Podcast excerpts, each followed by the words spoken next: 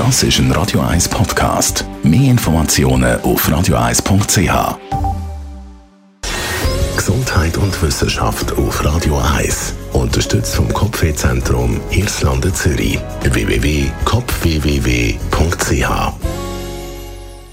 Wann haben wir den besten Sex? Dieser Frage ist die Erotik-Community Joy Club nachgegangen und hat 3000 Mitglieder im Alter von über 45 befragt. Die Hälfte der Befragten lebt ihre Lust mehrmals pro Woche oder sogar täglich aus. 50% der Frauen haben dann auch angegeben, dass ihnen Sexualität mit dem steigenden Alter wichtiger geworden sei, wie zum Beispiel früher. Und auch die Lust hätte tendenziell zugenommen, das sagen sogar fast 60 Prozent der Frauen. Bei den Männern ist diese Aussage nur bei knapp etwa 36 Prozent gekommen.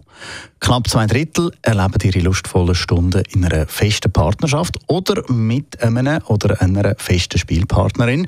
Wenn es ums monogam Leben geht, da überrascht das Ergebnis der Befragung dann doch ein bisschen.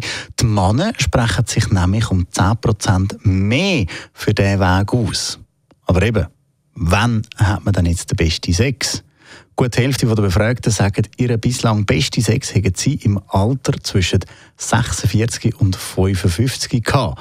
Also ganz entgegen dem Spruch, früher war alles besser gewesen, wird der Sex mit Erfahrung und einem Bewusstsein für den eigenen Körper besser. Bei etwas sind sich aber Männlein und Weiblein einig. Das Wichtigste überhaupt ist die Chemie zwischen den Partnern. Die muss einfach stimmen. Radio